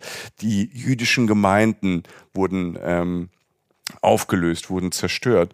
Und Yad Vashem ist erstmal ein Ort, du kommst dorthin, du fährst dorthin, du kommst durch diese Eingangshalle durch und siehst architektonisch erstmal, guckst in der Eingangshalle dieses Modell von diesem ganzen Museum an, was sehr, sehr besonders ist. Einmal architektonisch, wo du erst so denkst, was ergibt das für einen Sinn? Das ist nämlich auf dem Berg gebaut und es ist wie so ein, na, wie soll man das nennen? Wie so fast so ein, wie ein Bogen oder so. Ein so. Bogen, also so ein Halbkreis. Ja. Ne? Man geht äh, architektonisch über eine Brücke runter ins Museum rein in dieses ähm, Holocaust-Museum, diese Holocaust-Gedenkstätte. Und äh, das ist auch gleich dann sehr symbolisch, weil du gehst runter in eine dunkle, schwere Zeit. Das Schöne ist, was mich beeindruckt hat, äh, bevor man ins Museum reinkommt, sind überall ganz viele Bäume gepflanzt. Also es startet erstmal mit etwas Positivem. Diese ganzen Bäume, diese, diese ganzen kleinen Wälder, die dort gepflanzt sind auf diesen Bergen, diesen Ausblicken über die Stadt, das sind Gedenken und äh, Gedenkorte an Menschen, manchmal auch an Gruppen oder auch an Länder, die den Juden damals geholfen haben zu überleben. Zum Beispiel Schindler. Es gibt auch einen Baum, Ihr kennt vielleicht einen Film und die Geschichte von Schindlers Liste. Ein deutscher Unternehmer, der ganz viele Juden denen geholfen hat, zu überleben in Nazi-Deutschland, in Nazi-Europa, in dieser Nazi-Zeit. Und wenn man durch diese Bäume durch ist, geht man in dieses Museum rein, was architektonisch der Wahnsinn ist. Es sind ganz viele verschiedene Räume, ein Gang durch, der immer wieder nach links und rechts geht. Und da wird ganz viel dokumentiert. Man erfährt alles über die Ghettos, über die Widerstandskämpfer, über die Nazi-Geschichte, über die jüdische Geschichte. Also man kann eigentlich den ganzen Tag dort verbringen und sich ähm, das alles anschauen, das dokumentieren Tierte lesen. Es gibt ganz viele Videos. Es ist sehr interaktiv. Es ist sehr vielfältig. Wir waren zwei Stunden dort, sind quasi diesen Bogen nach unten gelaufen in dieses Museum, in diese dunkle Zeit hinein. Wir sind da durchgelaufen, haben das gespürt, haben das angenommen. Das ist teilweise wirklich hart. Und bei mir innerlich ist wieder so ein, ah, so, so ein wirklich manchmal so ein, tatsächlich ist bei mir manchmal so ein Hass auf Menschen ausgebrochen in verschiedenen Situationen, was Menschen anderen Menschen antun können, aus irgendeiner komischen Überzeugung, aus irgendeinem Narrativ, aus irgendeiner Idee von Leuten, die Macht haben wollen und irgendwelche Leute beschuldigen, warum es schlecht auf dieser Welt läuft. Das alles ist wunderbar aufgearbeitet da, sehr anschaulich. Und irgendwann, wenn man da durch ist, geht es wieder nach oben hoffnungsvoll in diesem Bogen ans Ende des Museums auf so eine Aussichtsplattform wieder, die einem so das Gefühl geben soll, es geht nach vorne, es geht weiter. Und das ähm, fand ich sehr, sehr erhellend, fand ich sehr berührend. Man geht dann auch durch verschiedene Gedenkstätte. Es gab so, für mich war das dann am Ende nochmal wirklich hart und gleichzeitig auch total wichtig. Es gibt so eine Kindergedenkstätte. Du läufst durch einen dunklen Raum, der so ein bisschen verspiegelt ist mit Glas und Licht, aber es ist wirklich stockdunkel und es sind ganz kleine Lämpchen blühen überall auf und glühen auf und eine Stimme liest Namen vor von Kindern, die in der Nazizeit, in der Shoah, im Holocaust umgekommen sind. Und das, so hart es jetzt gerade klingt, ist aber unfassbar wichtig und gehört halt auch einfach dazu, gerade auch weil wir aus dem Land kommen, wo die Nazis geherrscht haben, wo die umtriebig waren und die Welt verändert haben, die Welt in einen großen Krieg ins Unheil gestürzt haben. So hart und anstrengend das auch war, wir saßen da erstmal, haben uns angeguckt und haben erstmal geschwiegen. Wir reden eigentlich sonst immer die ganze Zeit und mussten das erstmal verarbeiten. Aber es ist wirklich beeindruckend und ich bin so, so, so hart es auch war, mental, körperlich, geistig, im Herzen tat's weh. Und trotzdem war das eine ganz wichtige Erkenntnis und ganz wichtige Stunden. Ja, das ist, ähm, das gehört dazu. Punkt. Und es ist äh, eine Facette dieser Stadt, die es, äh, die es auch, die es zum Glück gibt. Also diese Gedenkstätte. Ich, ich habe mich an zwei, drei Sachen erinnert. Zum einen fällt mir dazu ein, das gehört dazu, dass es gehört genau, also ich, das kann man nicht vergleichen. Ich möchte es nur in, in, in, Verhältnismäßigkeit stellen. Wenn man nach Japan fährt, sollte man vielleicht auch mal nach Hiroshima fahren. Danach mhm. ist der Tag gelaufen. Das ist dann einfach erstmal durch das Thema, weil man einfach merkt, wie du sagst, manchmal den Glauben an die Menschheit verliert oder was auch immer. Das gehört aber dazu, weil das auch sehr viel erklärt. Das gehört dazu, um zu verstehen, wie Orte sind, wie Menschen sind, wie Menschen sich entwickelt haben. Mehr muss man dazu gar nicht sagen, den Rest soll jeder selbst rausfinden. Mich haben zwei Sachen, möchte ich noch ganz kurz ergänzen. Das eine ist, dass dort am Anfang, eher frühen Teil des Museums Sachen hingen wie Propagandaposter von Anfang der Nazi-Zeit, die einfach Slogans hatten, die ähm, relativ harmlos klangen und dazu geführt haben. Ich möchte das kommentarlos so stehen lassen. Manchmal sagt man ja, dass manche Sachen gar nicht so schlimm sind, die irgendwo stehen. Mehr möchte ich dazu nicht sagen. Das Zweite, was ich dazu sagen möchte, ist das, was Michael schon angedeutet hat. Dieses Museum beginnt im Leben und endet im Leben. Und ich habe mich als ich am Ende dieses Museums war, du siehst das Ende dieses unglaublichen architektonischen Baus, siehst du immer, und wenn du da dann ankommst, kommst du raus und stehst auf einem Balkon, guckst über die Stadt Jerusalem. Und auch da möchte ich jedem überlassen, was dann mit der Person dann passiert, wenn man da rauskommt. Aber irgendwie endet es dann doch erstmal vorerst wieder im Leben. Mhm. Und dann kann sich jeder Mensch aussuchen, was er damit anfängt. So. Und ich nehme da total viel mit, auch von dieser Stärke, von dieser Kraft und ähm, auch von diesen Menschen, von diesen Überlebenden, von dem, was man gehört hat. Und es drohen ja immer dunkle Zeiten auf diesem Planeten. Ne? Also zu jeder Zeit gab es dunkle Zeiten und äh, so viel Hoffnung da die ganze Zeit mitgeschwungen hat, das macht mir wieder Hoffnung. Und ähm, ich habe ja auch so ein bisschen gelernt, der Glaube daran, die Hoffnung daran, dass doch alles gut wird, auch in dunklen Zeiten, das ist wirklich ein wertvoller Protest gegen böse Mächte oder Menschen, die Böses wollen oder die andere ausnutzen wollen oder an den Rand schieben wollen. Und die andere Facette ist, sind Menschen wie die Leute in unserem Hotel oder Leute von all den ganzen, von mir aus auch von den Religionen oder die Menschen, die dort leben, auch auf dieser Ecke dieser Welt, die immer wieder, wenn es am Boden lag, es wieder aufgebaut haben. So, und jetzt ähm, einfach nur, das muss da auch mal sein. Sorry ja. da draußen, aber das muss auch, das, wir, wir sind Reisen, Reisen, wir sind ja kein Urlaubspodcast, das ist ein Reisen-Podcast. ähm, wir möchten jetzt, wir, wir fahren jetzt mal raus, oder? Weil wir ja, möchten auf jeden ja. Fall von Israels Seiten zeigen, Jerusalem ist endlos als Thema, verbringt dort Monate, wenn ihr wollt. Das ist fantastisch. da wir Sachen nur anreißen können, fahren wir jetzt einfach mal raus, würde ich sagen. Und wir fahren Richtung Osten. Wir fahren Richtung jordanische Grenze. Wir wissen, Israel ist relativ klein, so groß wie Hessen. Und da ist man auf dem Highway schnell auch draußen aus dieser Stadt. Und wir fahren Richtung Osten, Richtung Südosten. Wir haben ein Ziel, das Tote Meer, da wo wir jetzt sind. Aber auf dem Weg dahin gibt's einmal eine mega bewegende Landschaft. Also auch wieder diese Wüste, die immer mehr zur Wüste wird karge Felsen, monumentale große Felsenlandschaften, weißer Stein und ähm, roter Stein und äh, es wird immer höher und es geht einfach nur noch eine Straße irgendwann. Das Grüne hört auf. Das Grüne hört wirklich Und auf. aus jeder Ecke könnte, in jeder Ecke könnte gerade ein Monumentalfilm irgendwie entstehen. So ein achtstündiger Schinken, der irgendwann Weihnachten läuft oder so. Weißt du, was ich meine? Ja. Eine unglaubliche Szenerie. Ja. Und wir fahren vorbei tatsächlich auch irgendwann durch diese kargen Steine, die wirklich beeindruckend sind. Das ist nicht langweilig. Man will die ganze Zeit gucken und will, und ich hatte die ganze Zeit Bock, ähm, mal da auszusteigen, da mal ein paar Meter zu laufen, da mal ein bisschen hochzuklettern und ein bisschen zu gucken, Aussichten anzugucken. Überall fliegen Vögel, wo du denkst, wo kommen die eigentlich her in dieser kargen Landschaft? Und irgendwann wird es einem dann klar, denn in dieser kargen Landschaft gibt es, wie in Wüsten, wie in jeder Wüste, halt auch Oasen. Auf einmal kommen Wasserfälle aus diesen Natursteinen raus und es ist wieder ganz grün.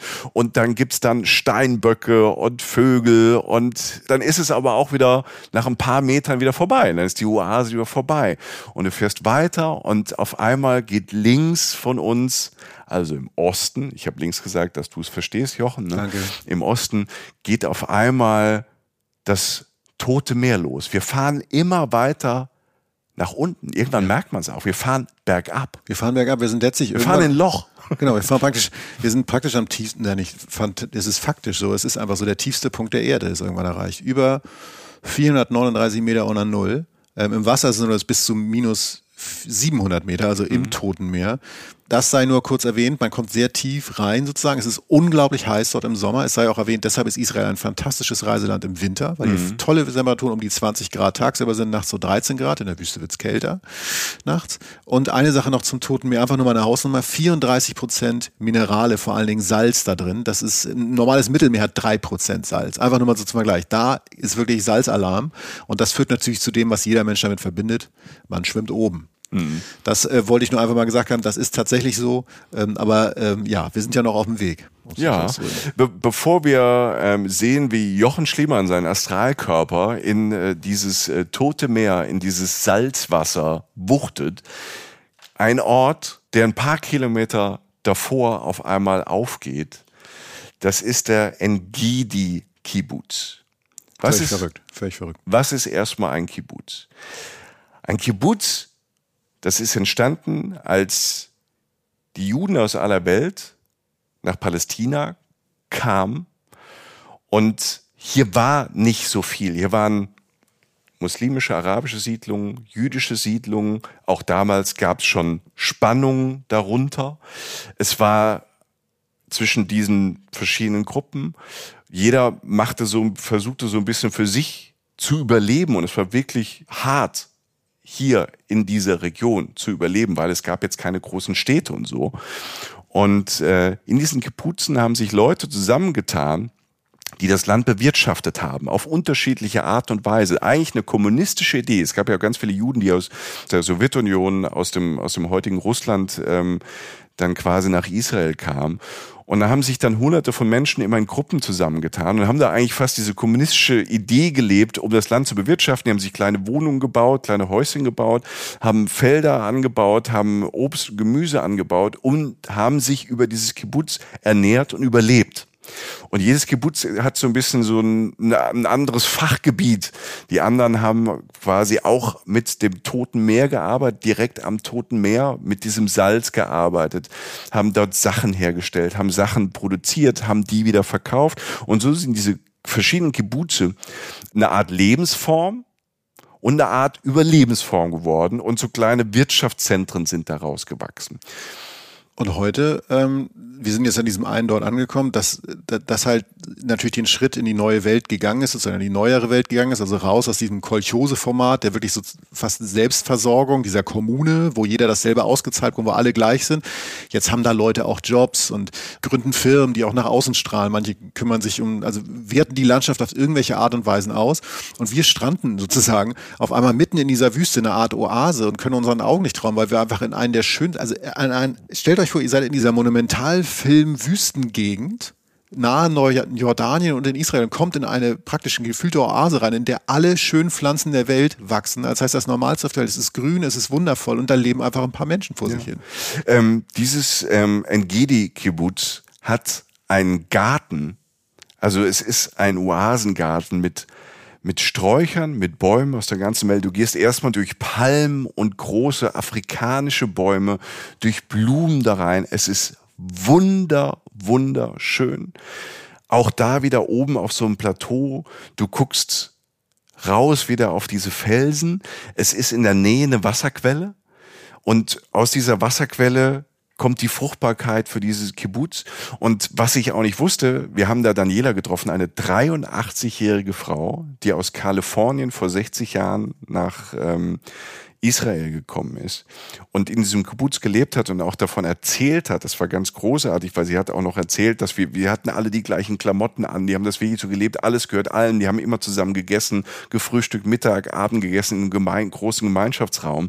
Und über die Jahre und über die Modernität, ne, die, das Leben hat sich verändert, das ist nicht mehr so, alles gehört allem, es ist äh, ne, einfach, wie die Welt sich entwickelt hat, es ist privatisiert worden, aber dort leben diese Menschen immer noch sehr entspannt, sehr glücklich, junge Menschen, alte Menschen. Es gibt Schulen, es gibt ein Schwimmbad, es gibt ein Theater, wie, also eine Art kleine Oper. Und was mich aufhorchen ließ, es gibt ein Hotel. Genau. Jetzt kommt ihr ins Spiel. Man kann dort richtig runterfahren. um das mal ganz menschlich zu ja, sagen. Ja. Ähm, das hat auch Daniela da dann auch so gesagt. Man kann da unglaublich zu sich kommen. Da kommen dann Firmen hin, um was zu besprechen oder so. Oder Leute, die zu sich kommen wollen, Yogakurse, was auch immer. Aber oder man kann doch einfach eine Woche in dieser völlig entrückten Welt halt leben. Wie gesagt, alles ist da in kleiner Form. Die fantastische Wüste, das Tote Meer da. Und eine völlig andere, nur ein, zwei Stunden von Jerusalem entfernt, von dem, was wir vorhin geschildert haben, auch von Tel Aviv nicht weiter weg, kann man halt in dieser Parallelwelt leben Leben, in der so rund 280 Menschen heute halt festleben und sich diese völlig andere Realität auch mal reinziehen. Das sei einfach nur genannt als etwas, was wirklich in dieser Szenerie äh, ich absolut nicht erwartete. Wieder ein völlig, Israel ist ein absolut besonderer Ort. Mhm. Ja. Es ist so. wirklich ein besonderer Ort. Und der nächste Gegensatz ist wieder, was man dann, auch wenn man dann weiterfährt, dann auch sieht, und man hat es auch, wenn man rausfährt aus Jerusalem, dann auch wieder gesehen. Spannung gegensätzliche Orte. Ne? Also dieser Israel und die Palästinenser. Ne? Und das ist einfach ja ein Konfliktgebiet mit Spannung. Ne? Es gibt da immer wieder Auseinandersetzungen, harte Auseinandersetzungen, Intifadas. Und du siehst überall in der Ecke, auch in Jerusalem, du siehst Zäune. Es gibt hunderte Meter, hunderte Kilometer von Zäunen und Mauern, was die Israelis gebaut haben, um sich zu schützen, was die Palästinenser im Westjordanland natürlich nicht mögen, weil es ihre Freiheit einschränkt. Wir wollen in diesen Konflikt gar nicht tief rein. Der ist, der ist in der Stunde, in zehn Minuten, in fünf Minuten ja gar nicht erklärt. Nein. Wer sich dafür interessiert und ist in Israel, kann mit allen möglichen Leuten darüber sprechen, auch sich verschiedene Perspektiven anhören. Es gibt auch inner jüdisch, also innerisraelisch da verschiedene Gruppen, die das so sehen und so sehen. Die Palästinenser ähm, haben da ihre eigene Meinung. Es kommt immer wieder zu Terroranschlägen und so baut sich das immer wieder auf, dann gibt es wieder Annäherung. Also es ist eine ständige Spannung, die man natürlich da auch spürt, die auch da zugehört. Für Reisende ist es safe, ich war auf meiner ersten Reise auch äh, im Westjordanland äh, in den Palästinensergebieten. Das war für mich auch komplett safe. Man muss sich nur ein bisschen informieren. Wenn man auf, dem, auf den Gebieten ist, die von Israel kontrolliert werden und äh, beschützt werden, um es mal so auszunennen, kann man da auch mit Mietwagen überall rumfahren, wie wir es auch gemacht haben. Man ähm, ist da frei, kann sich da frei bewegen, fühlt sich sicher, aber es ist auch Teil. Und dass dieser dieser Landstrich da so groß wie Hessen, ich sage es nochmal, schon immer irgendwie zur Spannung geführt und umkämpft war, zu dem nächsten monumentalen Ort kommen wir auch am Toten Meer. Und das war auch wieder sowas, hatte ich überhaupt gar nicht auf dem Schirm. Masada. Mhm. Masada ist ein Nationalpark. Masada ist aber auch ein riesig großer Felsen, der eine Wahnsinnsgeschichte hat, die mit den Juden und den Römern zu tun hat, vor 2000 Jahren. Die Römer haben die Juden verfolgt, weil die Römer haben Judäa und Palästina besetzt. Ne, die waren die Herrscher. Die Juden haben eine Revolution gestartet, Warner hatten aber gar keine Chance gegen die Römer. Und die Römer haben die Rebellen, die Revolution niedergeschlagen. Und die letzten, die gekämpft haben für die Revolution, für ein freies Judäa, für einen freien jüdischen Staat. Sie haben sich zurückgezogen nach Masada. Nach Masada war eine quasi eine Felsenfestung. Oben auf einem riesigen Felsen hat Herodes. Bin ich richtig? Herodes, ja, muss ja, es sind so viele, es ja. sind so viele. König Herodes hat dort sich eine Burgstadt gebaut, einen Palast gebaut. Eigentlich eher so, das war eher so eine Sommerresidenz. Wenn er in Jerusalem ähm, keine Lust mehr hatte zu sein, hat er sich da eigentlich so ein, so ein zweites, so eine Ferienburg gebaut. Das war so das erste, er hat sich da gut gehen lassen, sehr modern. Und das war dann nach dieser Revolution Rückzugsort für so tausend jüdische Kämpfer mit ihren Familien. Und die Römer haben diese Burg belagert und die Geschichte kurz vor der Belagerung, also dem Ende der Belagerung, die, die Römer haben dann eine Rampe gebaut, hoch auf diese, in diese Felsenstadt rein. Und diese knapp 1000 Leute haben am Ende, deshalb ist es so eine beeindruckende Geschichte, entschieden, wir wählen den Freitod, den Suizid, bevor wir in die Hände der Römer kommen gibt es auch einen Hollywood-Film drüber. Und mit dieser Geschichte kommst du da hoch. Wir sind mit einer Seilbahn hoch, man kann laufen. Das ist eine ganz schöne Strecke. Wunderschön, schöne Wanderung. Wir man, sind, man sagt 1,5 Stunden, das sah für mich länger aus, ehrlich gesagt. Ja, in ja. deinem Schritttempo war das wahrscheinlich aber 10 Stunden. Ich wäre in der Stunde äh, oben. Aber es ist wirklich so ein Berg, was so ein, so ein Riesenpfropfen Stein, der hochsteht. Das sieht wirklich, das sieht fast aus wie, du hast das verglichen mit diesem Herr der Ringe. Mit Gondor. Der, mit Gondor, also mit dieser hoch am Berg gelegenen Stadt, mit dieser großen Tribüne sozusagen ins Tal rein. Und so ungefähr sah das aus. Also wirklich spektakulär. Das sah aus, auch wirklich wie eine. Filmkulisse, die aber tatsächlich real ist. 2000 Jahre alt, Weltkulturerbe seit 2000, 2001. Ja, und da sind wir hoch. Und da sind wir hoch und sind dort rumgewandert. Es gibt Ausgrabungen, spektakulär. Da war niemand mehr seitdem. Das heißt, es ist auch nicht viel kaputt gegangen. Man konnte es wieder rekonstruieren, man kann sich das anschauen. Man ist in diesen Ruinen dieser alten Paläste, man kann sich diese Stadt vorstellen, diese Felsenstadt da oben quasi, es ist eigentlich nur ein Palast, aber es ist wie eine Stadt. Die haben dort oben riesige Lagerräume gehabt, Zisternen gehabt, die konnten es mit, mit Regenwasser versorgen. Und das Verrückteste, ja. darf ich sagen, ja. es ist total verrückt. Kein, das ist jetzt kein Witz. Du gehst durch diese Ruinen, könnt ihr euch vorstellen, Sandstein, Mauern und sonst was und denkst, wahnsinnig eindrücklich, Fantasie läuft, alles damals gewesen. Und du gehst in eine kleine Synagoge rein, also die Reste, Ruinen einer Synagoge sozusagen, und guckst nach rechts und in einem kleinen Raum sitzt ein Mensch, der schreibt. Und das ist ein Tora-Schreiber, also die heiligen Schriften des Judentums schreiben. Ja. die haben eine Jahr, Jahr, ich glaube sogar jahrzehntelange Ausbildung. Da sitzt ein Mensch mit einem Bart, der aussieht wie Teil der Geschichte, aber der echt ist, auf einmal. ein Rabbiner. Ja, Rabbiner. Und schreibt diese, mit Handschrift gerade diese Schriftrollen auf im Jetzt, also, also das ist ja jetzt. Ich rede jetzt nicht davon, dass da ein Typ sitzt, der, der dafür bezahlt wird, dass es so aussieht wie früher. Das ist so. Der sitzt da und schreibt. Rabbi Shimshon. Ja. Rabbi Ra Shimshon Rabbi sitzt da oben in seiner kleinen Synagoge, guckt auf die Felsen. Ja, guckt auf die Felsen, guckt auf, guckt fast auf das Tote Meer, auf dieses riesige Tal, auf diese riesige Szenerie sitzt ein Mensch in einem Kleinkörper und schreibt neue heilige, verrückt. Die Tora ab. Die Tora ist so die heilige Schrift der Juden. Da steht mhm. quasi die Geschichte drin, da stehen auch die jüdischen Regeln drin,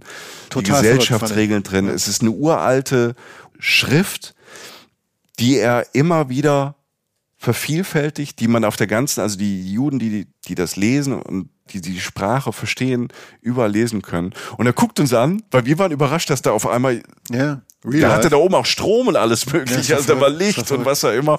Und äh, der sitzt da drin in einer wunderschönen kleinen Schreibstube und guckt uns so durch so, hat so eine kleine Glastür und guckt uns ganz freundlich an sagt Hallo, wir so Shalom. und dann hat er was ganz Süßes Schalömchen. gemacht. Ja, und dann hat er unseren Namen geschrieben. Ja. Hat er gefragt, wie wir heißen und hat auf Hebräisch unseren Namen geschrieben. Und zwei Herzchen drunter. Und das fand ich, fand ich ganz süß. Und mit dieser kleinen Herzlichkeit und dieser Menschlichkeit, mit auf diese monumentale Szenerie, kann man einfach nur sagen, was ich schon dreimal gesagt habe, ich habe so einen Flecken Erde noch nie erlebt. Total verrückt. Aber gut, so ist es. Und zum großen Finale, wir haben es schon mal angekündigt, zum großen Finale, als wir da quasi wieder mit der Seilbahn runter sind, sind wir hier, wo wir jetzt sind, am Toten Meer gelandet, später Nachmittag. Wir schon wieder voll mit Bildern, mit Eindrücken und, ähm, und Geschichten, die wir gesehen haben, erlebt haben, körperlich schon ein bisschen, schon ein bisschen fertig, ne, weil wir uns auch natürlich auch viel bewegt haben. Und dann stehen wir wirklich am Strand vom Toten Meer in Badehosen. Und auch wieder so ein großer Name Todesmeer. Ne? Also mhm. einfach so ein Lebenstraum als, als Reisender da auch mal hinzukommen. Und da stehst du dann. Und ich hatte na gut, ich hatte eine rote Badehose, weil ich die andere nicht gefunden habe. Und dann sind wir da rein. ich und, sag nicht zu dieser Badehose. Und dann bist du, es war ja, es war ja, wir gehen jetzt einfach weiter im Thema. Ich bin dann so ein paar Schritte ins Meer rein. Und Leute, ich sag's euch, es ist so türkisblau. Mhm. Am Boden liegt das Salz tatsächlich schon, weil es diesen wahnsinnig hohen Salz- und Mineralgehalt Man hat. Man läuft quasi über Salz ja. da rein. Aber du merkst es noch nicht so, was dann mhm. gleich passiert, weil du, wenn du dich reingleiten lässt, bitte nicht mit dem Gesicht, ähm, dann siehst du ganz interessant aus danach. Tatsächlich floatest du auf dem Wasser. Ja. Du treibst dem Wasser, du schwimmst oben. Dadurch, dass der Salzgehalt über 30 Prozent ist, ich ja. glaube, es ist Mittelmeer 3 Prozent, du hast vorhin ja. die Zahlen schon mal gesagt, du hast die im Kopf. Man hat ein komplett neues Körpergefühl. Also egal, was man in seinem Körper, in seinem Leben schon angestellt hat, gemacht hat, was man zu sich genommen hat, was für einen Sport man gemacht hat, in welchem Wasser man schon war, das ist wirklich einzigartig. Ich hatte es schon das zweite Mal. Du läufst da so rein, du merkst, das Wasser fühlt sich anders an und dann gleitest du da rein und dann nimmst du die Füße hoch, bewegst dich nicht und du floatest, du liegst auf dem Wasser. Ja. Der, der, Körper fühlt sich ganz anders an, weil du kannst dich auch theoretisch in diesem Wasser drehen. Mhm. Es ist so ein bisschen, weißt du, wie ich mir vorstelle im Weltraum auf der ISS, sich zu bewegen. So bewegt man sich, wenn man im toten Meer schwimmt. Ich fand es auch deshalb, es ist ein guter Vergleich, weil du so ein bisschen ins Nichts dich reinbewegt, weil dieses Meer eine ganz besondere Farbe hat. Und man hat das Gefühl, man ist in so einem, in Zeit, in so einem luft- und zeitleeren Raum. Ne? Du weißt irgendwie in der Theorie, da hinten ist Jordanien, auch verrückt, 3,5 bis 4,4 Kilometer hinweg ist Petra, aber du bist in Israel, du floatest da und denkst, was kann ich bloß als nächstes machen in diesem wundervollen Land? Mhm. Wow. Israel, Jerusalem, das Tote Meer hat uns, äh, wie er wahrscheinlich gemerkt hat, ganz schön geflasht. Zwischendrin immer dieses fantastische Essen, diese spannenden, unterschiedlichen Menschen, die wir immer wieder kennengelernt haben. Diese Weite, diese Luft hier draußen mhm. macht mich völlig, also im positiven Sinne völlig fertig. Ist es, es fühlt sich anders an auf der es Haut. Es soll viel Brom in der Luft sein, was wohl für Entspannung sorgt, hatte noch Daniela in dem Kibbutz gesagt. Ja, die Frau in dem Kibbutz. Deshalb sind wir so locker. Deshalb sind wir so locker und entspannt. Und das ist quasi so der erste Teil unserer Israel-Reise. Und ich habe so das Gefühl, korrigiere mich, wir können noch drei Stunden weiterreden, weil da noch ganz viele Kleinigkeiten sind, aber wir wollen ja auch immer noch Platz lassen für euch, ähm, um dieses Land selbst zu entdecken. Wir wollten euch einfach ja nur so das erste Gefühl von einer Stadt geben wie Jerusalem, die unfassbar divers ist, unfassbar geschichtlich, monumental groß, aber halt auch dieses Drumherum, also wirklich diese Natur, Tiere, Oasen, Kibbutz, das Tote Meer das ist quasi der erste Part unserer großen Israel-Reise. Ja, und es kommt noch ganz, ganz viel, unter anderem Tel Aviv und noch viele andere Ecken auf dem Land. Wir werden äh, wieder ein groß, eine große Metropole euch zeigen mit sehr viel spannenden Eigenschaften, plus halt wieder Sachen drumherum, die man auch in Ruhe machen kann, die trotzdem wieder diesen spannenden Twist haben, den man gar nicht in Worte fassen kann. Danke soweit erstmal. Mhm. Wir sind immer noch ganz bewegt und haben richtig Bock. Wir treiben gerade auf dem Toten Meer und gucken, was wir machen, wenn wir da gleich rausklettern. ich in meiner roten Badehose. Gott. Mal gucken, wo wir das, dann hinfahren. Seid froh, dass es Podcast ist und nicht YouTube oder so. Ja, ja, ja wir, also wir, das, das, hält, uns, ja, das hält uns ja am Leben. Ja. Aber danke fürs Zuhören da draußen. Ähm, und äh, wir sind gespannt. Wenn ihr Input habt, wenn ihr was dazu sagen wollt, falls ihr auch Orte hier kennt oder eine Meinung habt, teilt uns das gerne auf Social Media mit, bei Instagram, bei Facebook. Ähm, abonniert unseren Newsletter, da wird es auch nochmal vielleicht noch ein kleines Kapitel geben, was ihr hier nicht so gehört habt. Ihr werdet auch wissen, wie es in den nächsten Folgen weitergeht, wenn ihr unseren Newsletter abonniert. Das geht über unseren Blog, da kommt ihr auch rauf. Ähm, wenn ihr uns einfach sucht im Internet, Reisen, Reisen, der Podcast. Unser Blog ist auch super. Ähm, ja, ich denke, das ist es so ungefähr. Du bist oder? ja auch super, Jochen. Ja, gut, das ist das Brom jetzt in der Luft. Das ist das Brom. Und die, und die rote Badehose, irgendwie, irgendwie macht das was. Vielleicht soll ich die langsam mal ausziehen. Aber wir treiben ja noch. Wir treiben ja noch. Du treibst jetzt in deine Ecke, ich in meinen Tanzbereich, ihr in euren. Vielen Dank fürs Zuhören, für das Miterleben hier in Israel, diese wilde Fahrt durch dieses Land im Nahen Osten, wo immer ihr auch seid. Shalom, macht es gut und auf Wiederhören. Bis sehr bald. Tschüss. Reisen, Reisen. Der Podcast mit Jochen Schliemann und Michael Dietz.